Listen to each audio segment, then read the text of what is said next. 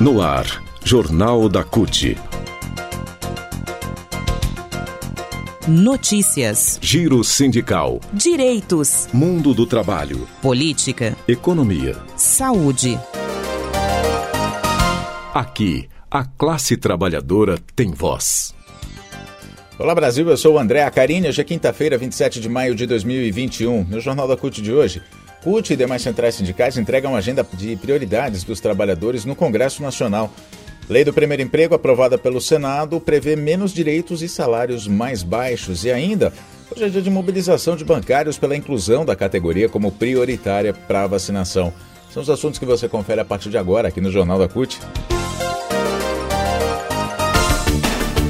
Rádio CUT. Aqui a classe trabalhadora tem voz. Acesso pelo site www.cut.org.br.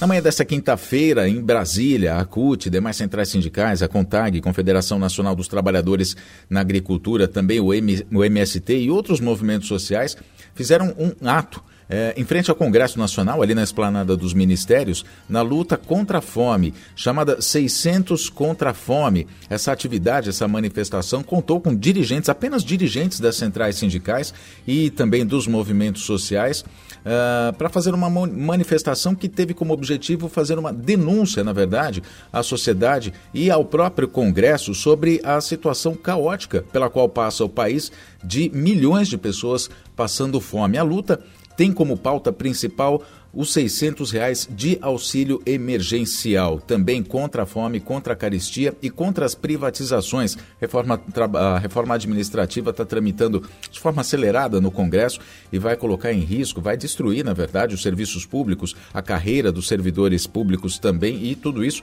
tem impacto na população. Essa é a luta das centrais sindicais que foi travada ontem eh, em frente ao Congresso Nacional.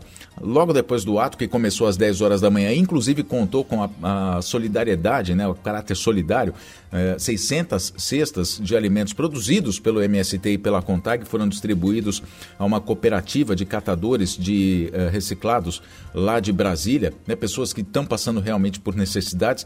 A gente vai ouvir um trechinho da fala do Sérgio Nobre no caminhão de som lá em Brasília ontem, é, na manhã de ontem, falando inclusive sobre a característica dessa manifestação que não tinha como objetivo provocar nenhum tipo de aglomeração e sim seguir os protocolos de segurança recomendados pelas principais autoridades de saúde, não só do Brasil, como do mundo. Nosso objetivo não era aglomeração, não era trazer aqui um número grande de companheiros e companheiras, porque a gente sabe da gravidade da pandemia, já estamos chegando já perto de 500 mil mortes no nosso país, uma grande tragédia, e essas mortes têm um responsável, aliás, um irresponsável, que é o Bolsonaro. Nós queremos aqui chamar atenção do povo brasileiro para a questão da fome e da carestia de vida. Tenho certeza que no país inteiro as pessoas veem, é visível, família inteira que está dormindo nas calçadas, coisa que tinha acabado no nosso país. E a gente não esperava que um dia ia voltar, mas com mulheres, com crianças na calçada, pedindo auxílio nos faróis, pedindo auxílio no supermercado, e a gente vê a família que ganha pouco, a maioria do povo brasileiro, 80%, ganha até dois salários mínimos, e nós estamos vendo aqui né, a redução do auxílio emergencial de 600 reais, que é um crime, foi reduzido para 300 e agora reduzido pela metade quem tinha direito ao benefício, que é um crime para o povo brasileiro, porque a oitava economia do planeta tem dinheiro, sim, para socorrer o povo nesse momento. Depois desse ato, as centrais sindicais foram até o Congresso para se reunir com a presidência da Câmara dos Deputados e do Senado para a entrega da chamada agenda legislativa das centrais sindicais, que contém as prioridades para este ano em defesa da vida, do emprego e da democracia. Ela foi entregue então ontem ao vice-presidente da Câmara Federal, o deputado Marcelo Ramos, da, do PL do Amazonas, como parte desse ato 600 contra a fome. O documento assinado pela CUT, pela CSB, pela N, eh, eh NCST, Força Sindical, UGT, CTB, Pública, Central do Servidor, CGTB, Intersindical e CSP com lutas, as 10 centrais sindicais, contém 23 projetos e medidas que tramitam no Congresso Nacional e tem relação com 12 pontos defendidos pelas centrais sindicais. Que a gente fala agora quais são esses pontos agora. Uh, um deles é aprovar o auxílio emergencial de 600 reais, como a gente falou agora. Outro ponto é implementar medidas de proteção dos empregos e salários, aprovar medidas de apoio econômico às micro, pequenas, médias e grande, empre, grandes empresas, fortalecer iniciativas de lockdown para evitar mais mortes, criar no âmbito do Congresso Nacional uma comissão nacional de enfrentamento da crise sanitária e econômica com participação dos poderes, dos entes federados e da sociedade civil organizada, compra de vacinas, apoio do Brasil à suspensão das patentes recursos para a saúde, mais recursos para a saúde, criação de um comitê científico de crise para o enfrentamento à pandemia um projeto nacional de desenvolvimento voltado a estratégias regionais, à reindustrialização, também à geração de empregos e crescimento de salários, além de medidas para combater o racismo, desmatamento, proteger terras indígenas, atuar contra o trabalho infantil. Esses foram os pontos principais dessa pauta que foi entregue, então, ontem à Câmara dos Deputados em Brasília pelas centrais sindicais logo após o ato realizado ali na frente do Congresso. Notícias. Os senadores aprovaram nesta terça-feira, em votação simbólica, o projeto de lei número 5.228 de 2019, que institui a nova lei do primeiro emprego. A nova modalidade de contrato de trabalho, simplificada e menos protegida pela CLT, vai ser mais barata para as empresas que vão pagar salários mais baixos e vão ter alíquotas menores de impostos. O texto segue agora para apreciação da Câmara dos Deputados.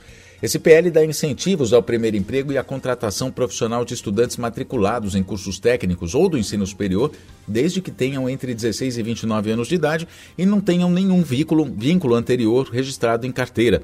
A duração desse contrato especial seria de 12 meses.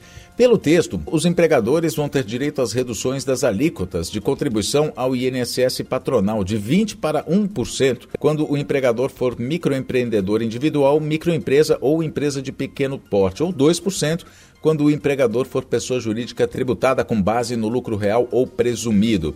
A alíquota do FGTS também vai cair de 8% para 1% no primeiro ano de contratação. O objetivo da proposta, de autoria do senador Irajá, que é do PSD do Tocantins, é promover a inserção dos jovens no mercado de trabalho. Mas, como a gente já viu, o que vai acontecer é a precarização do trabalho, o trabalho com menos direitos, eh, salários menores e, mais uma vez, as empresas é que vão sair lucrando com a redução de impostos. Giro Sindical. E o movimento sindical bancário realiza hoje, quinta-feira, o Dia Nacional de Luta pela Inclusão da categoria como essencial no Plano Nacional de Imunização e por vacina para todos. Os bancários cobraram nessa semana, numa reunião na segunda-feira, novamente o empenho da FENABAN para a inclusão da categoria como prioridade no PNI contra a Covid-19. A reivindicação foi então tema dessa negociação dessa segunda-feira entre bancos e a FENABAN. Aliás, depois de mais de um ano de cobranças pelo movimento sindical bancário, a FENABAN finalmente apresentou uma proposta de protocolo de segurança unificado para todos os bancos contra a Covid-19 protocolos diferentes de segurança contra a Covid é, são ruins para trabalhadores, ou seja, cada banco tem um tipo de protocolo de segurança, é ruim para os trabalhadores porque algumas medidas são fundamentais, né, que são adotadas por alguns bancos, mas não são praticados por, não são praticadas por outros bancos. A Ivone Silva, que é presidenta do Sindicato dos Bancários de São Paulo, Osasco e Região, o SP Bancários, diz que com a padronização uh, vai se poder cobrar as ações mais eficazes e fiscalizar melhor a aplicação dessas medidas de segurança. A Ivone diz o seguinte: agora vamos analisar a proposta da FENABAN e debatê-la em uma próxima mesa de negociação. Jornal da CUT fica por aqui. Muito obrigado pela sua companhia. Nos falamos na próxima edição. Até lá.